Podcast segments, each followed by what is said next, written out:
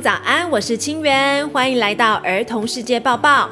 每年十二月二十五日是圣诞节。圣诞节虽然不是台湾的国定假日，但很多人都很喜欢这个节日，因为圣诞节有漂亮的圣诞树，有好听的歌，还有礼物可以拿。那你们知道为什么圣诞节要做这些事情吗？还有圣诞节的由来是什么呢？以及小朋友最期待的圣诞老公公现在人在哪里呢？世界之大，千变万化，等不及跟大家分享世界大事了。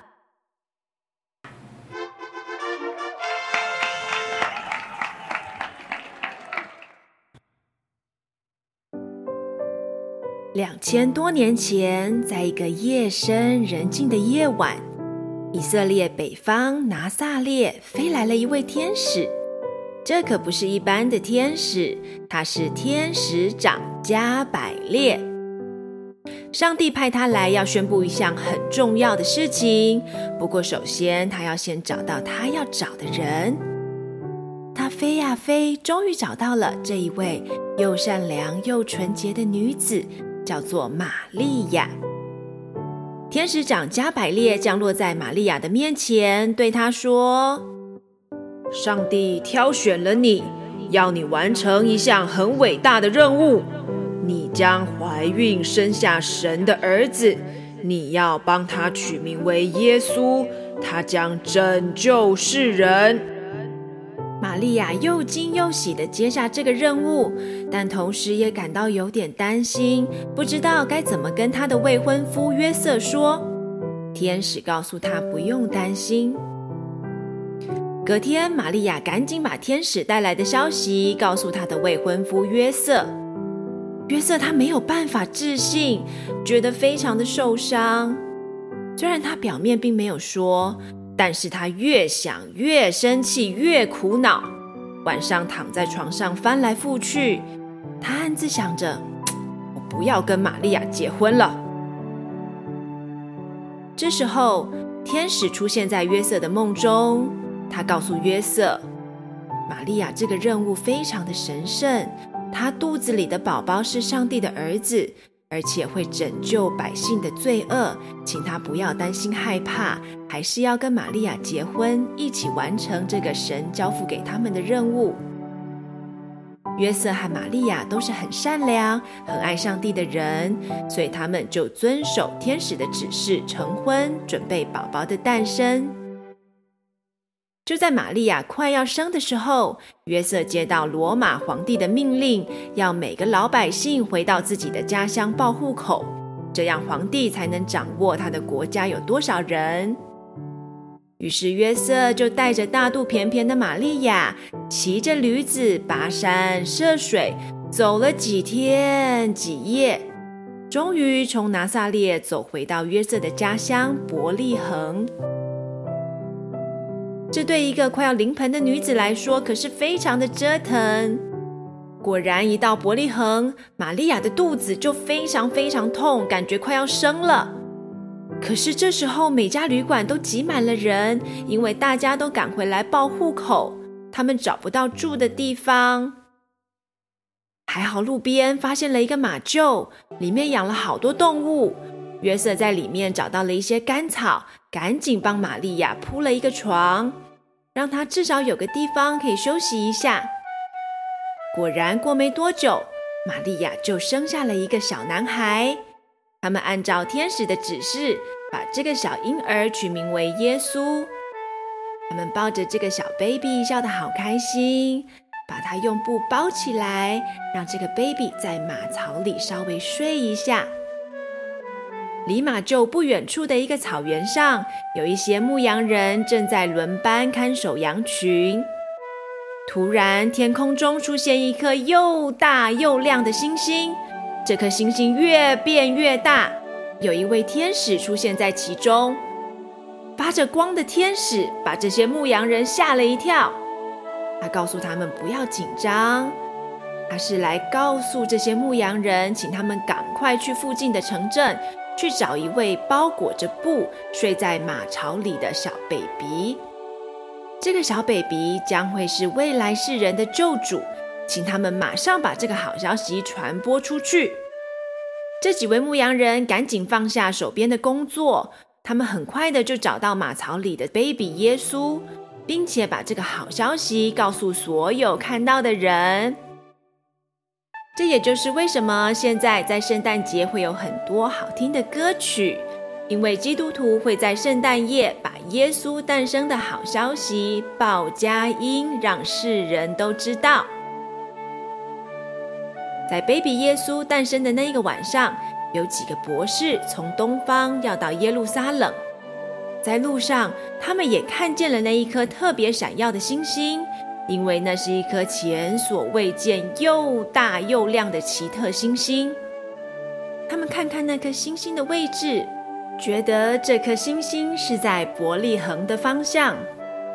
他们就想起来，有一位先知曾经说过，有一位很伟大的君王即将诞生于伯利恒。他们好开心，赶紧跟当时的国王希律王禀报。希律王是一个很自私又邪恶的暴君。希律王请这些博士赶紧去找到那个孩子。他嘴巴说是想要庆祝这个孩子的诞生，但其实他内心里是想要赶快把这个婴儿给杀了，因为他很担心这位婴儿长大之后会威胁到他的王位。这几位博士并不知道国王真正的企图，他们赶紧回去收拾行李，赶快上路，朝星星的方向前进。这颗星星带着他们一直走，一直走，直到一个房子上面，星星突然停止了。这几位博士赶紧进去那间房子，他们发现，天哪，里面真的有一个小宝宝和他的妈妈。博士们满心欢喜地跪在小宝宝面前朝拜他，然后从行囊里拿出一个宝盒，打开宝盒，里面放着黄金、乳香、没药这三样非常非常珍贵的礼物，要献给小宝宝，庆祝他的诞生。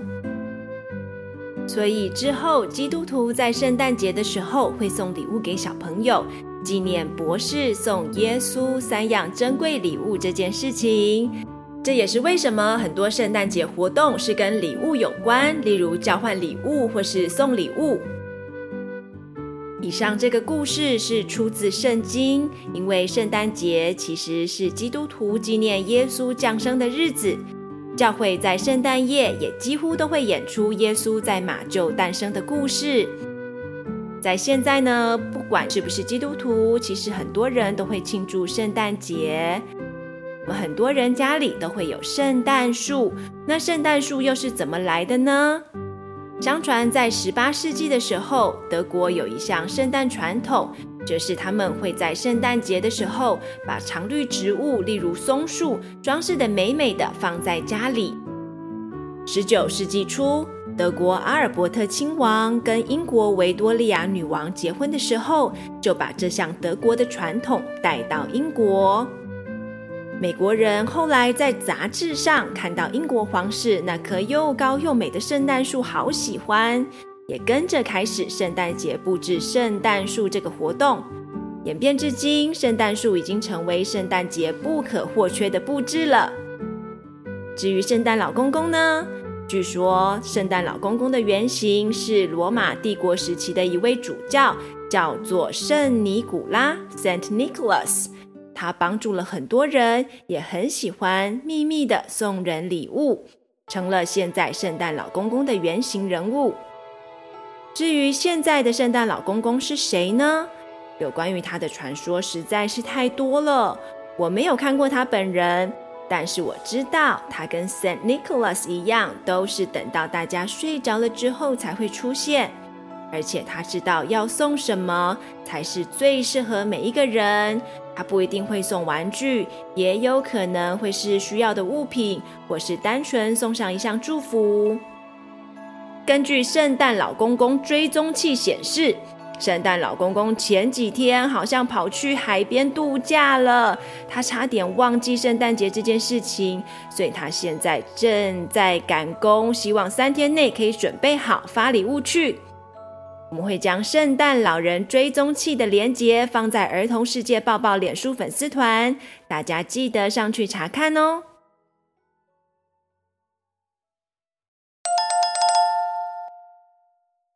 It's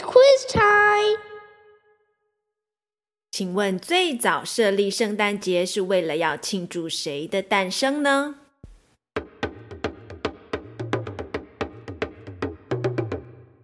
耶稣请问是哪一国人把圣诞树的传统带到英国皇室？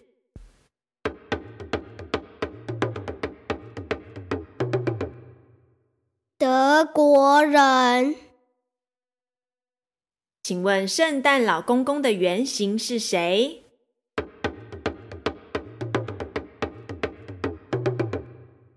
圣尼古拉。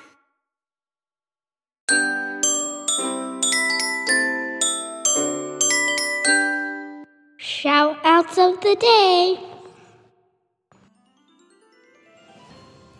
我是安安，祝大家圣诞节快乐，Merry Christmas！